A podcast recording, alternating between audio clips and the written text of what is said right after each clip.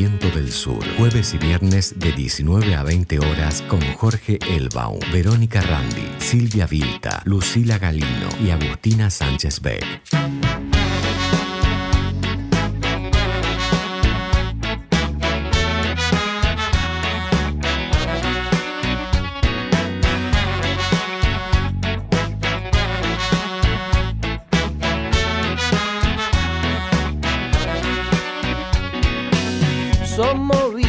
Paganos, latinoamericanos, la fermentación del tirano.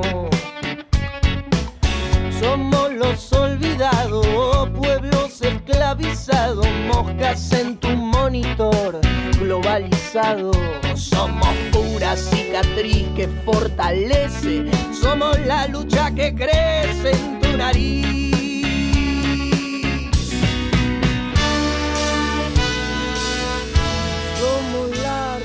Bueno, y estamos en una nueva, en un nuevo programa de reseña insumisa, jueves a la tarde, en la radio Viento del Sur, en la radio del Instituto Patria, la casa de Cristina, y estoy aquí con mi compañero Jorge Elbaum. ¿Cómo estás, Jorge? Hola, ¿cómo estamos por ahí? Todavía transmisiones de pandemia, ¿no es así, este, compañera? Así es. Este, hay como una sensación de que la pandemia terminó, ¿no? Error, ¿eh? Error. Error. Hasta, que no estemos, hasta que no estemos vacunados un 60-70% de la población, lamentablemente vamos a pagar el costo de enfermos y muertos. Así que tenemos que estar cuidándonos mucho y Sí. cuidando a, a- a- nuestros seres queridos y a nuestros compatriotas. Y cuidándonos de los odiadores que nos quieren hacer creer que la pandemia terminó, ¿no? Que ya llegó la vacuna, que ya está, que ya nos relajemos. No, no, no. Hay que seguir cuidándose. Así es, así que bueno, vamos a un nuevo programa entonces. Somos la revolución.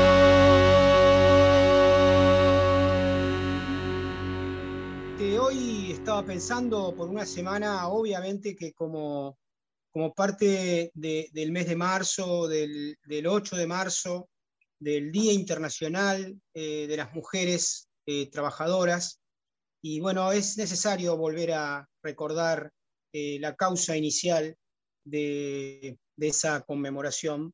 Lamentablemente, eh, sobre todo para aquellos que, que continúan haciendo de esa fecha este, un día de entrega de flores o de saludos a, a compañeras de trabajo o a secretarias. ¿no? Es un día de lucha internacional eh, que nada, más, nada menos tiene como origen este, la muerte de más de ocho decenas este, de, trabajadoras en Nueva York, producto de una lucha a principios del siglo XX, en la que nada más ni nada menos querían ocho horas y mejores condiciones de trabajo.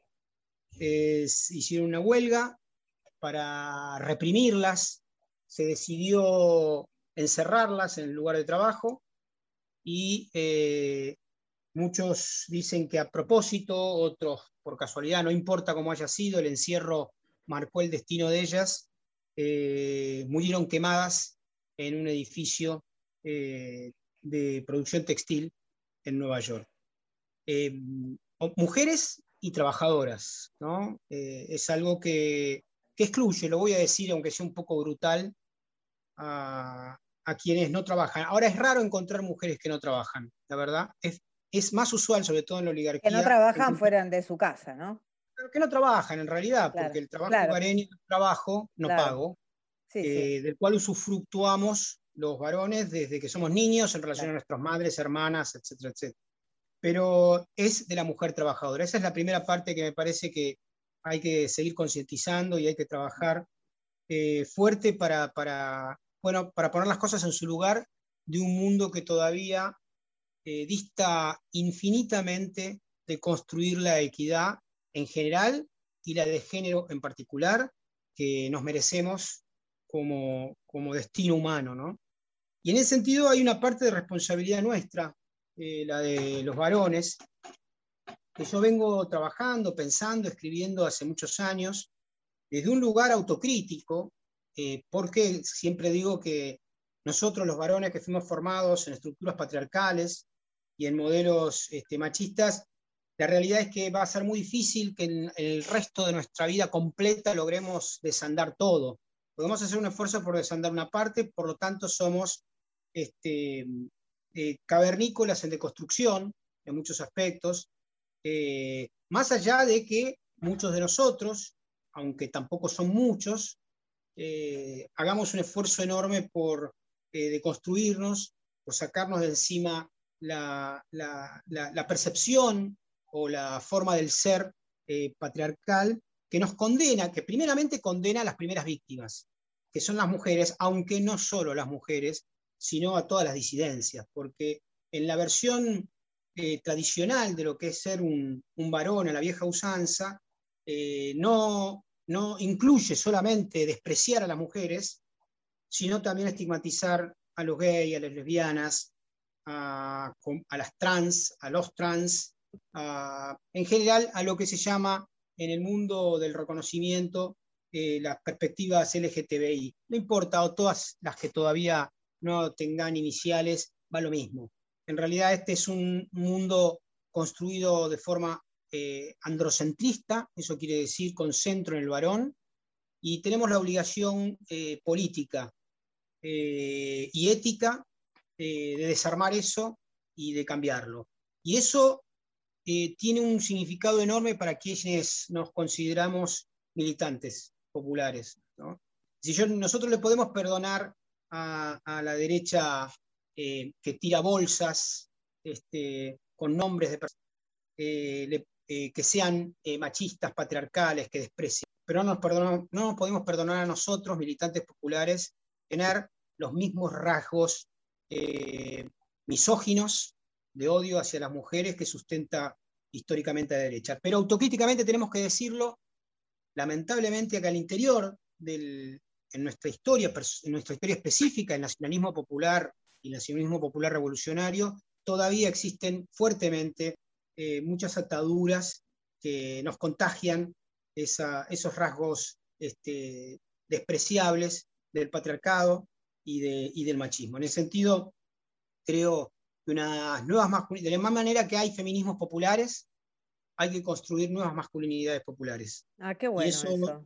y eso supone claramente eh, desandar, eh, desandar eh, determinados criterios incluso este, liberales de las nuevas comunidades.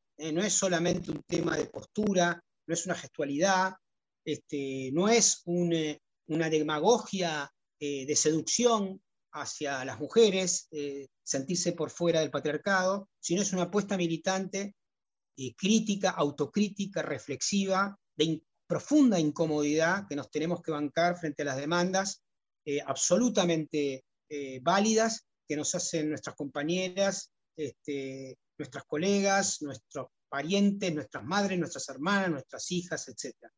Sintetizando, eh, yo creo sinceramente que todavía falta, por supuesto, lo sabemos, uno puede pensar el vaso medio lleno, el vaso medio vacío.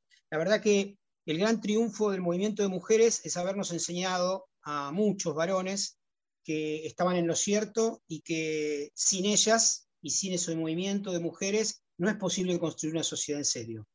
Eh, nosotros nos queda una tarea, sobre todo al interior del mundo masculino, de cómo renunciamos a, la reproducción misógina, de la humorada pedorra que humilla a las mujeres, de los WhatsApp con mujeres desnudas, del de, mm, desprecio en las asambleas para que hablen solamente los varones y no las mujeres, de las creencias de superioridad estúpida eh, que sustenta el androcentrismo. Bueno, es enorme la tarea, que se hace mientras vivimos, no sabemos si vamos a poder en el lapso de nuestra vida, por lo menos aquellos que ya estamos peinando canas, eh, lograr eh, concluir incluso en lo subjetivo esa misión, pero es nuestra tarea, como dice el famoso cuentito talmúdico, nuestra obligación no es terminar todo, nuestra obligación por lo menos es dejar el testigo. Y en ese sentido, creo que parte de esto también es dejar testimonio de, de algo que sigue sin funcionar bien y es responsabilidad nuestra. Oh.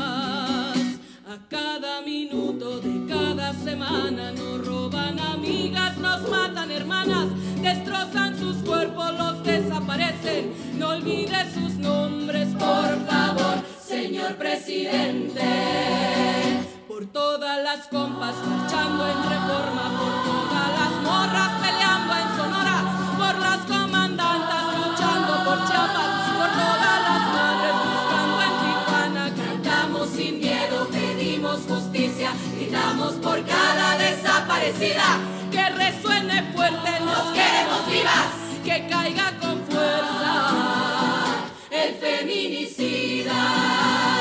Yo todo lo incendio, yo todo lo rompo. Si un día algún fulano te apaga los ojos, ya nada me calla, ya todo me sobra. Si tocan a una, respondemos todas.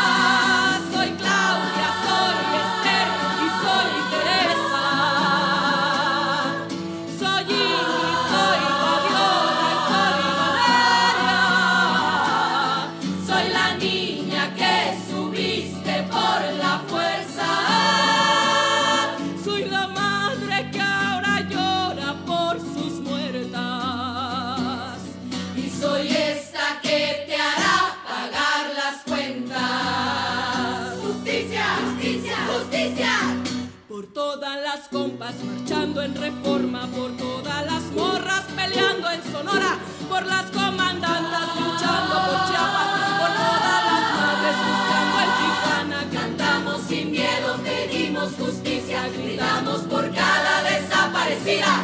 Que resuene fuerte, nos queremos vivas, que caiga con fuerza el feminicida que caiga con fuerza el feminicida.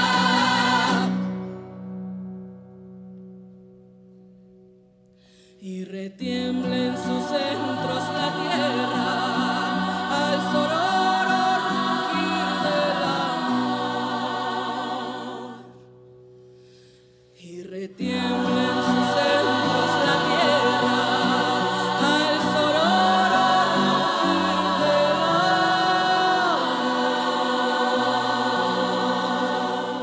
Escuchábamos Vivir sin miedo de Vivir Quintana con Mon Laferte en referencia específicamente a esta semana, a este mes, a este año, a esta vida, para conmemorar el Día Internacional de la Mujer. Reseña insumisa en Radio Viento del Sur.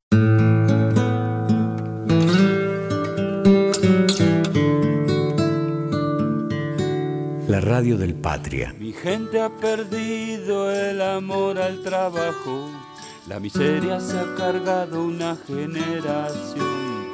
La vida te da mucho y te quita un poco y ese poco es demasiado tal vez.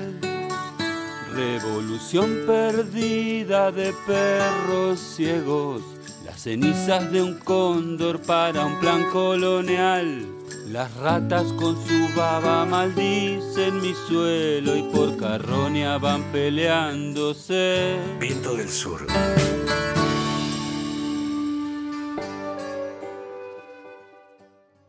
Desde este espacio mm, nos sumamos a la semana de conmemoración del Día de la Mujer Trabajadora y en este sentido pensamos cómo hace un ministerio como el de Mujeres, Políticas de Género y Diversidad Sexual de la provincia de Buenos Aires para traducir las políticas públicas que se diseñan en su ámbito, en su órbita, al territorio. ¿Cómo se hace para llevar toda esta acción a aquel lugar en donde directamente impactan las violencias, las diversas violencias hacia las mujeres y las diversidades.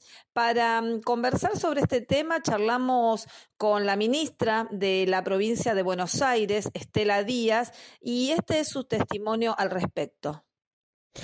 Desde que se creó el Ministerio de las Mujeres, Políticas de Género y Diversidad Sexual, tuvimos el desafío de cómo construir territorialidad, que cada política, programa llegue a los 135 municipios y eso, construyendo una nueva institucionalidad, era eso, realmente un gran desafío y nos lo pusimos como meta en cada una de las iniciativas. Por supuesto que en violencia por razones de género es crucial porque es ahí, en cada barrio, en cada pueblo, en cada localidad donde viven quienes sufren violencia y donde hay que articular las respuestas. Para eso tenemos los dispositivos de las mesas locales intersectoriales que reúnen a los organismos municipales, provinciales, las organizaciones sociales que están en la temática, donde estamos, bueno, mejorando su funcionamiento, creando donde no existía y llevando allí el espacio de articulación para discutir la ruta crítica, los servicios que se tienen, lo que falta y ahí se mm, ha ya firmado con 127 municipios el Fondo de Emergencia Especial que funciona como una caja chica cuando hay casos de, emergencia para la salida de la violencia, pero además el otro programa que es el Comunidades sin Violencia, que por primera vez se destinan 500 millones de pesos del presupuesto eh, provincial hacia los municipios para que mejoren eh, mecanismos de atención de violencia, eh, equipos interdisciplinarios, dispositivos a varones y un programa también de salida de la violencia, el acceso al trabajo. Bueno, bien, es, es muy clara la ministra eh, sobre todos estos programas y estas líneas de acción territorializadas. Vero, la provincia de Buenos Aires es un territorio muy extenso, un territorio que está organizado en 135 distritos y este ministerio tiene una acción política muy específica, muy concreta y tienen una traducción esas políticas en las órbitas municipales. Ahí entramos a, analizar eh, qué es lo que está pasando en estos diferentes lugares de, de, la provincia de Buenos Aires en los que las políticas se terminan de materializar, porque son los municipios los que están recibiendo siempre las problemáticas vecinales, las problemáticas de los barrios de diferentes maneras. Si bien históricamente o en otras etapas los municipios abordaban las temáticas más vinculadas a las obras públicas, a las infraestructuras, a los servicios, con el paso del tiempo tuvieron que ir asumiendo, digamos, otras responsabilidades, como las vinculadas al trabajo, por ejemplo, con el crecimiento del desempleo en las peores épocas de nuestro país. Bueno, y las temáticas de violencia también son temáticas que son abordadas por los organismos municipales. Bueno, ahora ocurre que eh, sigue faltando todavía poder generar una vinculación y una aproximación más directa entre esas áreas municipales que tienen que vincular a esas políticas con la comunidad con las personas eh, concretas que son víctimas, en este caso, de, de, violencia. Entonces, nos podemos encontrar en municipios en donde funcionan secretarías, otros en donde funcionan direcciones y otros en los que simplemente hay oficinas para atender estas situaciones concretas de violencia. Entonces, es aquí un territorio, un lugar en el que todavía queda muchísimo por hacer y que no alcanza solamente con los recursos, porque bueno, bien, lo detallaba eh, la ministra, este fondo especial para estas situaciones emergentes, estas situaciones urgentes, ese fondo tan importante que se está destinando, que es eh, un fondo especial para las emergencias. Por el otro lado, este programa Comunidades sin Violencia, el día 8 de marzo pasado, esta semana, eh, varias intendentas, intendentas mujeres participaron de la firma de un convenio que destina 500 millones de pesos a este programa Comunidades sin Violencia. Es una transferencia muy importante para fortalecer las políticas de géneros municipales. Entonces, esto es necesario vincularlo fuertemente a la comunidad, porque no alcanza simplemente con diseñar políticas con transferir fondos si quienes son víctimas de situaciones de violencia no conocen, desconocen o no son convocadas a la participación concreta y al conocimiento de estas políticas que se van diseñando y que se van poniendo en marcha y que tienen recursos, que tienen recursos que son muy importantes en momentos en los que hay que llegar con situaciones muy puntuales y soluciones muy puntuales. Una mujer víctima de violencia una de las primeras cosas que necesita hacer en muchas de las situaciones es alejarse del hogar y alejarse del agresor. Bueno, ahí están esos recursos circulando para que se pueda ir acompañando situaciones como estas, situaciones como la inserción laboral de, de las personas que necesitan dejar el espacio en donde están conviviendo con eh, quienes ejercen la violencia. Eh, mira, eh, dentro de, de estos anuncios tan importantes que el Ministerio de la Mujer de la provincia de Buenos Aires realizó esta semana, hay uno que vale la pena destacar y es el de la estatización de la línea 144. Esa línea para atención de situaciones de violencia que allá por el 2016 creó María Eugenia Vidal. Bueno, ¿sabes qué?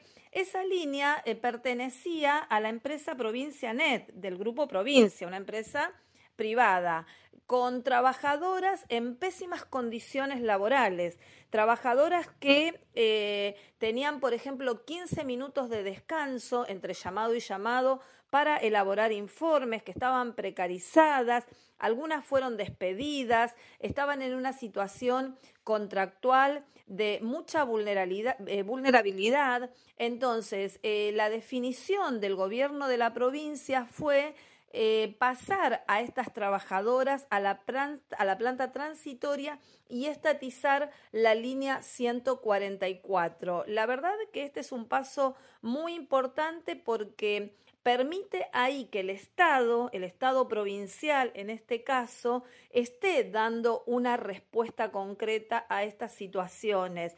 Y sumado a este anuncio de la estatización de la línea 144, estos anuncios de las transferencias de recursos a los municipios, la creación también de 20 oficinas de violencia de géneros que van a estar vinculadas a los departamentos judiciales, van a ser oficinas interministeriales todo esto fortalece la presencia del Estado y la acción territorial. Bueno, a todo eso lo que hay que sumarle concretamente es la vinculación que tiene que ir más allá de lo que los diferentes colectivos territoriales realizan, que sabemos que tienen un protagonismo, un protagonismo muy importante, que han venido llevando adelante el acompañamiento en diferentes situaciones, que han militado muchas de las leyes que han eh, generado y han marcado eh, tendencia con la incorporación de nuevos derechos, de derechos de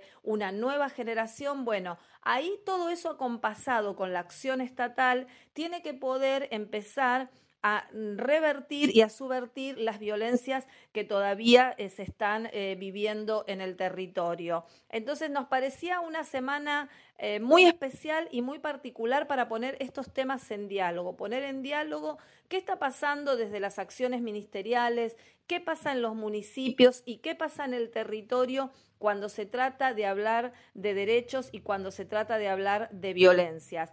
Te propongo que escuchemos en el cierre las eh, palabras de, la ministra que termina de connotar esta temática que hoy quisimos abordar. Pero además también estamos trabajando con otras líneas que, tienen que ver con políticas de promoción, de igualdad, con la ley Micaela, que llevamos en un primer nivel de sensibilización y formación de formadores a más de 100 municipios de la provincia.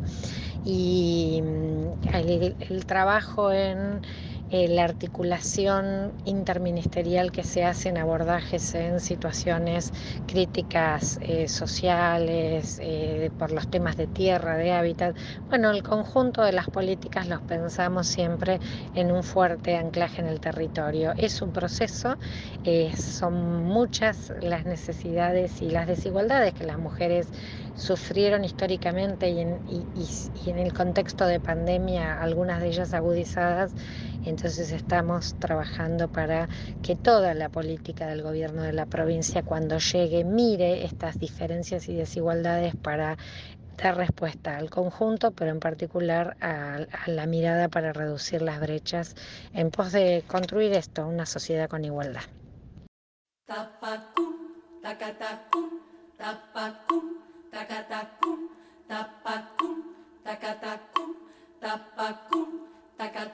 Son las 3 de la mañana. Dicen que pena un santito. Bajito y oigo que dicen. Camínale despacito, ay mamá. Camínale despacito. Mi sueño me dice no vayas. Mis piernas me dicen tantito. Y cuando ya me doy cuenta, caramba, me muevo poco a poquito, ay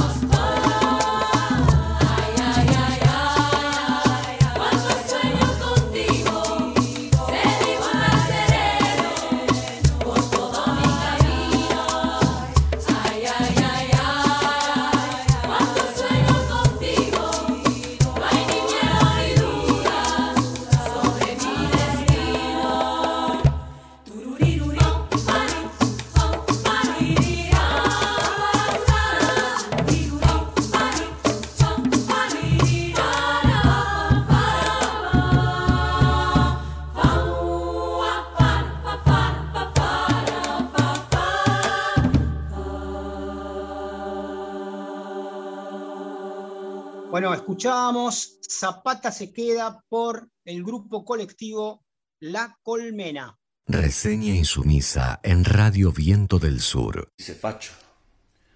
Facho con mucho orgullo. A mucha honra. Porque nosotros no somos iguales a ustedes, en definitiva. Nos- Bueno, y para hablar este, de Latinoamérica estamos con nuestra compañera Lucila Gallino, que hoy va a hablar de, de Bolivia y de Brasil. ¿Es así, Lucila?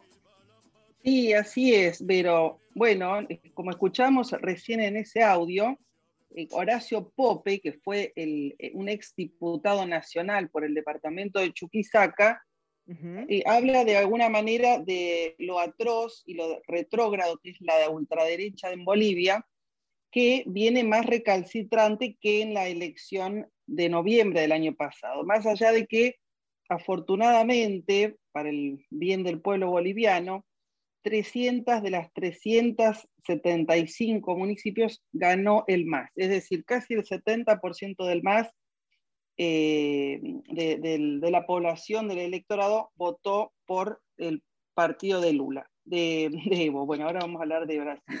Bueno, lo importante es que el eje central de las ciudades más grandes tiene alcaldes de derecha. Un poco lo que pasa en Argentina, como sucedió con Mauricio Macri, que sigue siendo capital federal el bastión de la derecha. ¿no? Lo mismo pasa en Bolivia y sin embargo, eh, como decíamos, la fuerza política más importante del país sigue siendo representada por el legado de Evo Morales, de Lucho Arce, que lamentablemente sigue habiendo expresiones de odio, de violencia, fue apedreado cuando fue a votar, y el racismo recalcitrante, que fue representante también de la última dictadura, sigue estando en el aire, sigue estando en la atención en las calles de Bolivia, más allá de que Lucho Arce ya ha dado muestras de un cambio radical en la política, no solamente en, los aspectos sociales, reactivando lo que ellos les llaman el bono Juancito Pinto, que sería acá eh, los subsidios que se le dan a las madres y a los niños para que puedan estabilizar su vida, salir de la pobreza, sino que también rechazó y devolvió el crédito del FMI por considerarlo que no se realizó en, cuestiones, en un contexto democrático, así que Lucho Arce tuvo la valentía de enfrentarse al sistema monetario internacional, al Fondo Monetario, para rechazar este crédito. Así que bien por Bolivia, sigue peleando eh, que sus instituciones puedan hacer justicia contra miles de heridos, más de 40 muertos, y allí también se pelea por lograr una comisión nacional por los derechos humanos. ¿no? Ya la CIDH sigue pronunciándose, allí el exsecretario de apellido Abrao ha estado presentando todas las declaraciones y todas las pruebas que ya han recopilado de las masacres de Sencata y Sacaba. Nosotros ya tocamos este tema. Ahora, Vero y Jorge, les, les comento algo que es muy impactante que me ha movilizado profundamente porque no es posible no emocionarse ante lo que sucedió el día lunes en Brasil, puesto que después de tantos años, y tantos días, 508 días exactamente, Lula da Silva recuperó sus derechos políticos y en los últimos, las últimas 48 horas hemos visto el alegato, las declaraciones de Lula, las primeras declaraciones luego de que fue liberado en noviembre del año pasado, y Lula agradeció, se lo vio muy entero, se lo vio con mucha fuerza, reafirmando su juventud, y agradeció, como decía, 2.300.000 firmas de solidaridad de, de todos los países intelectuales del mundo, entre ellos agradeció al Papa Francisco, Alberto Fernández y, bueno, lógicamente a los líderes de la izquierda mundial. Lo más eh, impactante, les decía, es que no solamente eh, sabemos que Lula es un personaje muy entrañable, no solamente por esas 50 eh, millones de ciudadanos de, Brasil que salieron de la pobreza, sino porque las características, la personalidad de, Lula da Silva han sido conmovedoras, un poco lo que también hablábamos recién en paralelo de Bolivia, ¿no? Evo Morales en Bolivia, Lula en Brasil. También eh, Lula viene de una pobreza extrema, fue el séptimo hijo de una pareja de campesinos, criados sin luz, sin baño, y también, ¿no? Como el caso de, de Evo, fue un vendedor desde niño, un vendedor ambulante, y ya a los 14 años comenzaba a trabajar en una metalúrgica. Por eso digo que este hombre que se forjó entre miserias y necesidades, desarrolló una, una estructura, una personalidad histórica, y como él bien dijo, en 500 años de historia jamás hubo un juicio y un ensañamiento contra el presidente más importante en la historia de Brasil, y esto lo decimos no solamente desde esta opinión personal, sino que también ha sido reconocido por, por todos los organismos internacionales en cuanto que sacó, como decíamos, al 25% de la población de la, de la pobreza extrema. No es casual que este paralelismo que también hacemos ¿no? con el kirchnerismo en Argentina, que comenzó también en el año 2000, igual que el gobierno de Lula, duró 13 años el gobierno de Lula, y de alguna manera claramente aquí se presenta esta figura maléfica, este, este concepto que hemos desarrollado quienes analizamos los discursos y los hechos políticos, que es el lawfare, ¿no? que se retroalimenta de las fake news y de las acusaciones de mentiras, de montar falsos positivos, de montar acciones judiciales falsas, y realmente es muy movilizador porque Lula eh, expresó que él iba a, sabía, sentía que iba a ver, iba a vivir este día, más allá de que, bueno, se lo ve realmente en su mirada, ¿no? Realmente las angustias, los dolores por los que pasó. Y él decía, más que doler lo que yo he vivido, el ensañamiento, lo, lo que me han hecho a mi persona, a mi familia, porque entre paréntesis murió su esposa de tantos años, por los dolores, por las angustias, ¿no? Y su nieto que murió mientras que él estaba este, preso. Sí. Su nieto de siete años.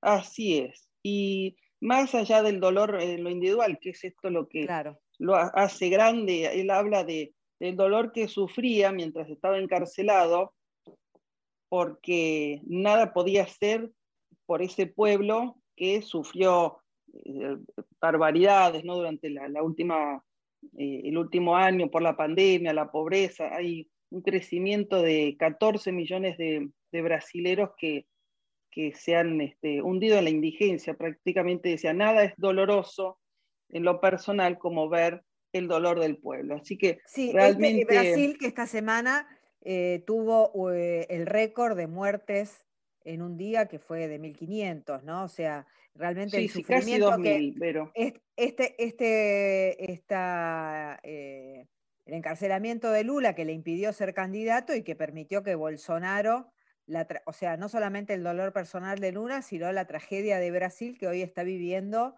eh, con un presidente como Bolsonaro que se ha burlado, eh, ha tomado eh, cloro, se ha burlado de la pandemia, no ha tomado medidas sanitarias y que bueno, que este, en este momento está en, un colapso sanitario total y económico. Sí, casi 2.000 diarios, como bien decías vos, pero lo interesante también es que, digamos, una alerta amarilla, ¿no? Como dijo el Instituto Lula, llamemos a celebrar los que eh, hemos acompañado a los gobiernos progresistas en América Latina, tanto desde la militancia, el periodismo, como ciudadanos de, de, de esta patria grande, lo que hay que también tener en cuenta, como, como expresó el Instituto Lula, es llamar a celebrar, pero con cautela, ¿no? sin bajar la guardia, porque el, juez del Supremo Tribunal Federal de Brasil, Edson Fachin, en respuesta al habeas corpus ¿no? que presentó la defensa de Lula, eh, permitió que este, liberara a Luna ¿no? y que se pueda candidatear si quisiera en el 2022, el año próximo. Ahora, esta decisión, hay que aclarar, que no emite ningún juicio sobre su culpabilidad o, sobre su inocencia.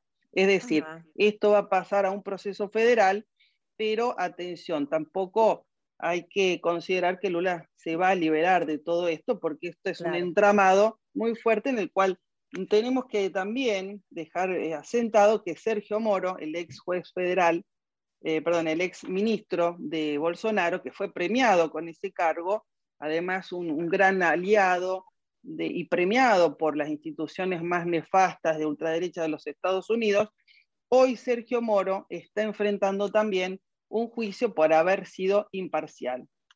Así que hay, digamos... O sea que, eh, digamos, está bien, o sea que no está resuelto.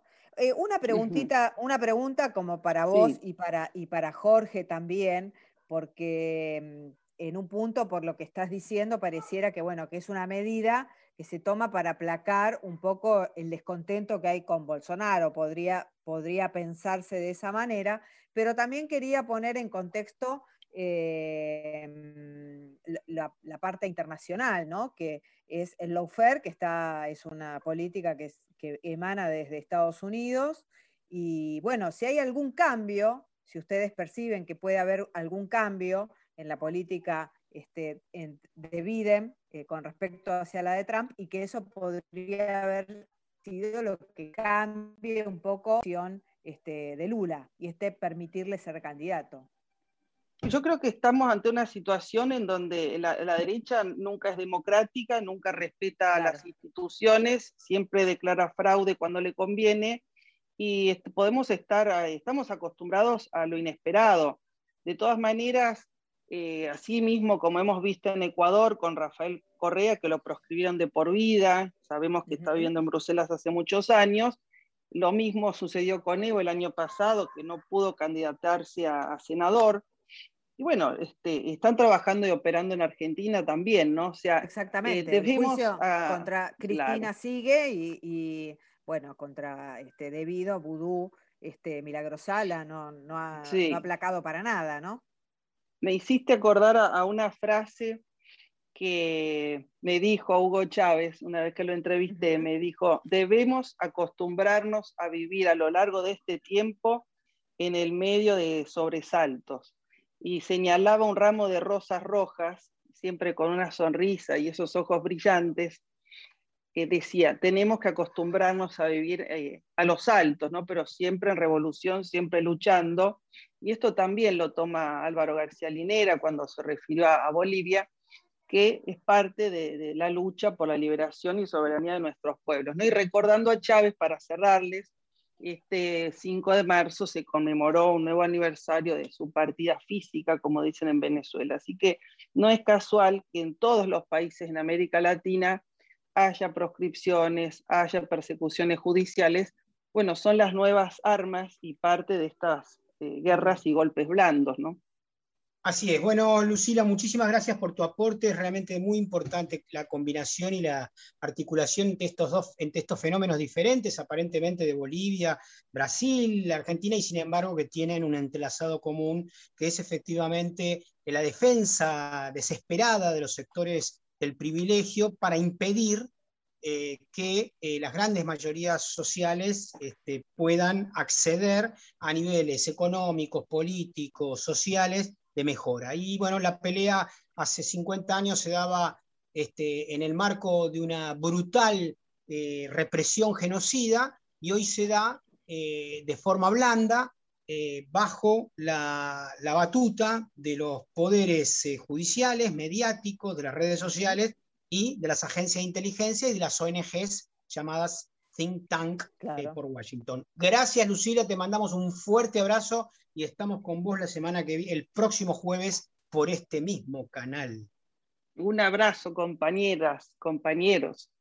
Y aquella noche yo fui a tiro hecho y en el pecho me planté un gran broche. Qué suerte la mía Acabamos sin querer en mi lecho. Después de un tiempo en barbecho, desechamos los reproches. Y aquel instante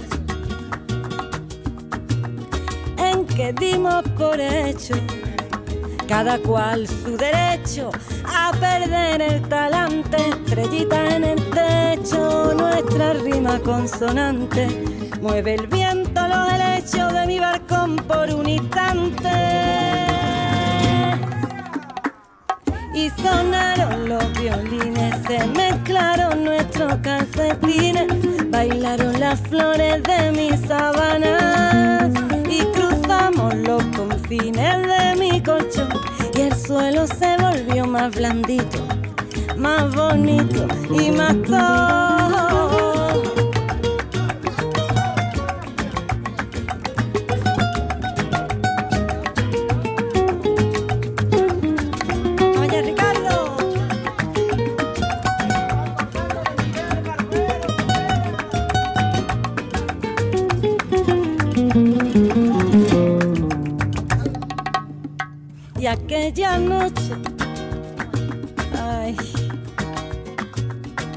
De alcohol y soneto, de verdades a media, de te quiero y te aprieto, conseguir volar bajito sin desvelarnos secretos. Ida y vuelta al paraíso que frena el mundo en un momento. Y sonaron los violines, se mezclaron nuestros calcetines, bailaron las flores de mi sábana. Y cruzamos los confines de mi colchón. Y el suelo se volvió más blandito, más bonito y más todo. Y sonaron los violines,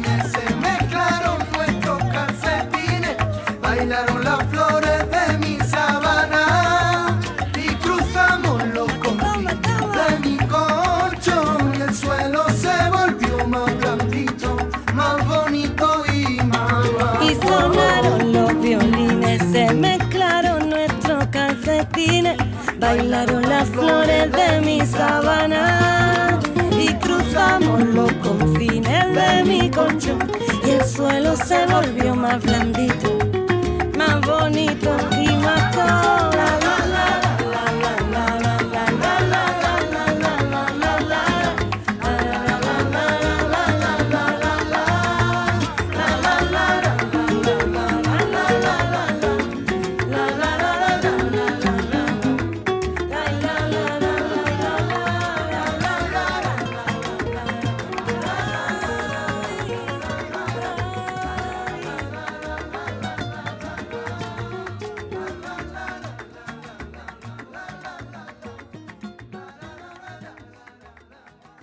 Escuchábamos La Noche Perfecta de y por Maui.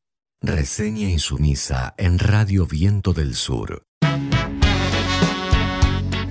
Bueno, y esta semana se vivió una jornada más del 8M, del eh, jornada 2021, con una, este, con una consigna muy importante que fue eh, paren de matarnos, basta de femicidios, ¿no? Recordemos que este, en Argentina en este año eh, se produce un femicidio cada 20 horas, eh, un, número que realmente alarma.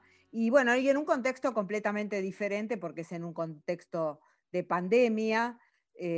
Recordemos, yo creo que una de las últimas actos militantes que fui este, el año pasado, en el 2020, fue el Día de la Mujer, que se hizo la, este, presentación del ministerio en, el CCK. Eh, y bueno, ahí se, cerró y, este contexto que cambió completamente y puso en evidencia eh, las, las desigualdades, eh, las tareas de cuidado, eh, la pandemia que ha golpeado fuertísimo a las mujeres en cuanto a la pérdida de trabajo, pérdida de, este, horas de trabajo y eh, cómo se acrecentaron las tareas dentro del hogar, las tareas de cuidado y bueno, los trabajos esenciales, ¿no? que también este, estuvieron a cargo de las mujeres. Y también este 2020, este 2021, eh, me parece que este, también fue una jornada que, cambia completamente porque se ha logrado algo este, que, que era eh, uno de los principales eh, pedidos, que era la ley de interrupción del embarazo, ¿no? la, legalidad del aborto. Así que bueno, creo que este año se, se entró- se empezó con, con la ley Micaela, creo que no todo es este, más allá del contexto, que es muy desfavorable para las mujeres y los femicidios. Eh, empezamos, ¿no? Este, o, o llegamos a este 2020 al 8M con, este, con la aprobación de la ley de interrupción legal del embarazo, el cumplimiento de la ley Micaela, eh, la capacitación que deben hacer los, los, diferentes organismos del Estado y, bueno, el cupo laboral trans. Y, eh, bueno, creo, este, a ver, eh, y, también se vio en toda Latinoamérica, ¿no? Cómo, cómo los pañuelos verdes se, se, extendieron en, en, toda la región, ¿no? En todos los países que todavía no existe, no está el, aborto legal. Eh, y realmente se ha, hecho una jornada realmente internacional, ¿no? el, movimiento de mujeres ya es un movimiento eh, internacional, un movimiento revolucionario que, eh, que, está profundizando, ¿no? Y está profundizando cada vez más sus reclamos. Y este año, ¿cómo, ¿qué salió de la agenda? Salió de la agenda la reforma laboral, perdón, la reforma judicial feminista queremos, este, vos sabés que este, esta jornada también se hizo en todo el país, eh, en la ciudad de Córdoba también, y vamos a escuchar a Mariana Maya Cáceres, eh, perteneciente a la agrupación Mil Flores, y vamos a ver qué, se vivía ahí en Córdoba, cómo se vivió el 8M. El lunes pasado en Córdoba se vivió una jornada muy dinámica, muy diversa. Nos juntamos a conmemorar otro 8M en un contexto totalmente diferente de otros, de otros años, por tres reivindicaciones particulares, como son la ley del aborto legal, seguro y gratuito, la ley Micaela y de la mano de un ministerio de mujeres, diversidades y género. Así que se vivió con fuerza y la emotividad de esta fecha en todo el territorio plurinacional, con la particularidad en Córdoba de tener ocho femicidios en lo que va del año, por lo cual también necesitábamos conmemorar y recordar a las que nos faltan. Iniciamos además, como cada año, la jornada de movilizaciones, por eso salimos a ocupar la calle y a gritar nuestras demandas con el fuerte deseo y la fuerte convicción de cambiarlo todo. Esto se mantiene y es renovado y nos acompaña con la fuerza feminista y de la marea verde y de todas las redes que hemos sabido construir. Eh, y teniendo en claro que el silencio no volvemos nunca más y que frente a la adversidad y la violencia política, sexual, la represión y los crímenes de odio, nosotras seguimos organizándonos, seguimos juntas, seguimos unidas, porque libres, vivas, gobernando con más y mejores derechos nos queremos. Bueno, y estábamos escuchando a Mariana Maya Cáceres, Cáceres, abogada especialista en partidos políticos y géneros, docente universitaria y trabajadora judicial.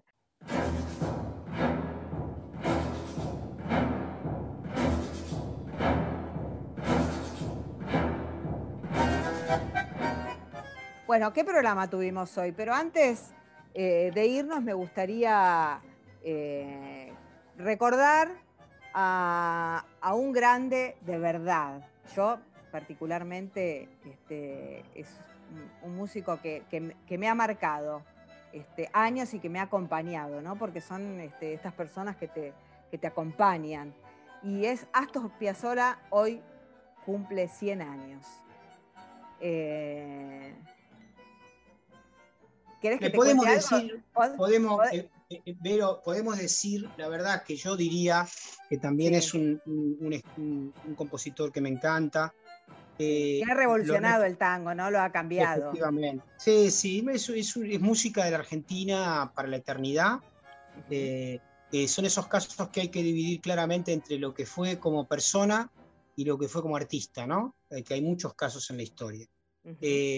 Pero la verdad es que el adiós nonino que dedicó él a su, a su padre, este, cuando estaba de gira y se enteró de su fallecimiento, eh, bien merece también eh, que a 100 años de su nacimiento podamos este, rebautizarlo al Astor marplatense este, con, el apelativo que tenía su propio progenitor. ¿no?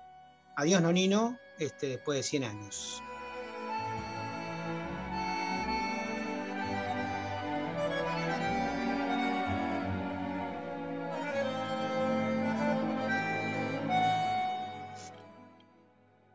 Bueno, y te cuento algunas cositas. Estábamos escuchando a Dios, Nonino, que bueno, que el propio Astor Piazzolla dijo que quiso componer algo mejor y que no pudo.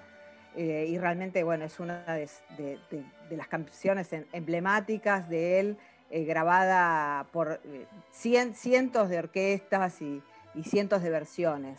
Bueno, Astor Piazzolla tiene 300 tangos compuestos, ha participado este, su música en más de 40 películas y bueno, eh, fue tratado como un asesino del tango, como un snob y eh, es, un personaje también para pensar, ¿no? Porque yo miraba, te- lo quiero compartir con vos, eh, Jorge, porque miraba su discografía y hay algunos nombres que, que a mí me llamaron la atención, ¿no? Como él, desde, desde bueno, desde, nombrar a su, disco, a sus discos, va marcando eh, algunos rumbos y lo que va pensando, me parece, ¿no? Bueno, empieza con Sinfonía de Tango en 1955, eh, después tiene Tango Progresivo con el Octeto de Buenos Aires, eh, después Tango Moderno, que es de 1957, lo que vendrá también de 1957, este, que es este, donde él revoluciona el tango este, y se pone a la vieja guardia en contra, ¿no? Pero bueno, como él ya, nombra el tango progresivo eh, y cómo este, introduce la, guitarra eléctrica, que, viene a, cambiarlo todo y también a tener sus detractores, ¿no? Después dice, tiene un, disco en el año 1961 que se llama Piazzola o no, bailable y apacio- a- apiazolado. Y bueno, una de, las quejas de los tangueros de ese momento era que se podía no se podía bailar. No se podía bailar al estilo del momento, ¿no? Porque sí se puede, sí se puede bailar Piazzolla perfectamente. Los bailarines de tango hemos acomodado el, el- el estilo también al estilo Piazzolla, ¿no? Y mm, bueno, tiene, eh, eh, tiene toda su parte eh, del tango compuesto en Nueva York, porque él vivió muchísimos años en Nueva York cuando era chico y eso, se nota en su, la influencia este, en el tango que él compuso. Y te, voy al año, este, que- quiero, que, te, digo este, por ejemplo, en 1970 eh, larga un, disco que se llama Con alma y vida, ¿no? Suena como este, al, al rock que se viene, ¿no? Eh, con alma y vida. Y después tiene en 1974 su, su disco Libertango, ¿no? Pero ¿cómo le pone a su disco de 1977? Persecuta. ¿Qué opinas, Elbaum? Y eh, por los años realmente Claro. funciona bastante claro el nombre. ¿no? Claro. En, en el 78 lanza un disco que se llama Mundial 78 o Piazzolla 78 y en el 79 el disco Villuya. ¿no? En plena bicicleta financiera el tipo manda Villuya como, como, eh, como, este, como su nombre del disco.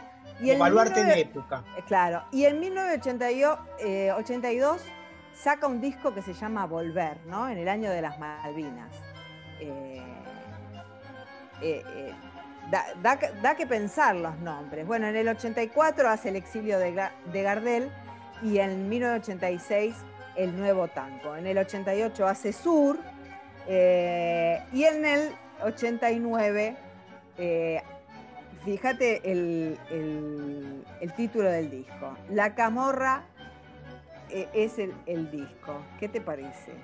¿No? Es eh, una previsión del macrismo, digamos, casi. Yo la verdad que hoy le- leía la discografía y me llamó mucho la atención eh, los títulos que él elige para, para nombrar lo que él estaba pensando y creando, porque bueno, también e- era...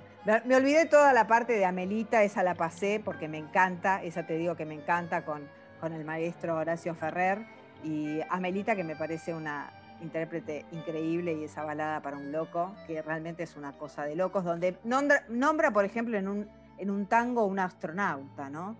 Y que vos sabés que eso Ferrer lo hace porque en ese momento habían venido los, habían, este, estaban visitando en Argentina eh, los astronautas que fueron a, que habían pisado la luna. Y él, eh, bueno, se entera que estaban por la calle Callao y, compone este, y mete esa figura eh, tan hermosa. Bueno, nos despedimos, Vero. Nos vamos hasta mañana acá en Reseña Insumisa en la radio Viento del Sur del Instituto Patria. Un fuerte abrazo para todos y todas en esta semana del Día Internacional que conmemoramos el Día Internacional de la Mujer Trabajadora. Un fuerte abrazo.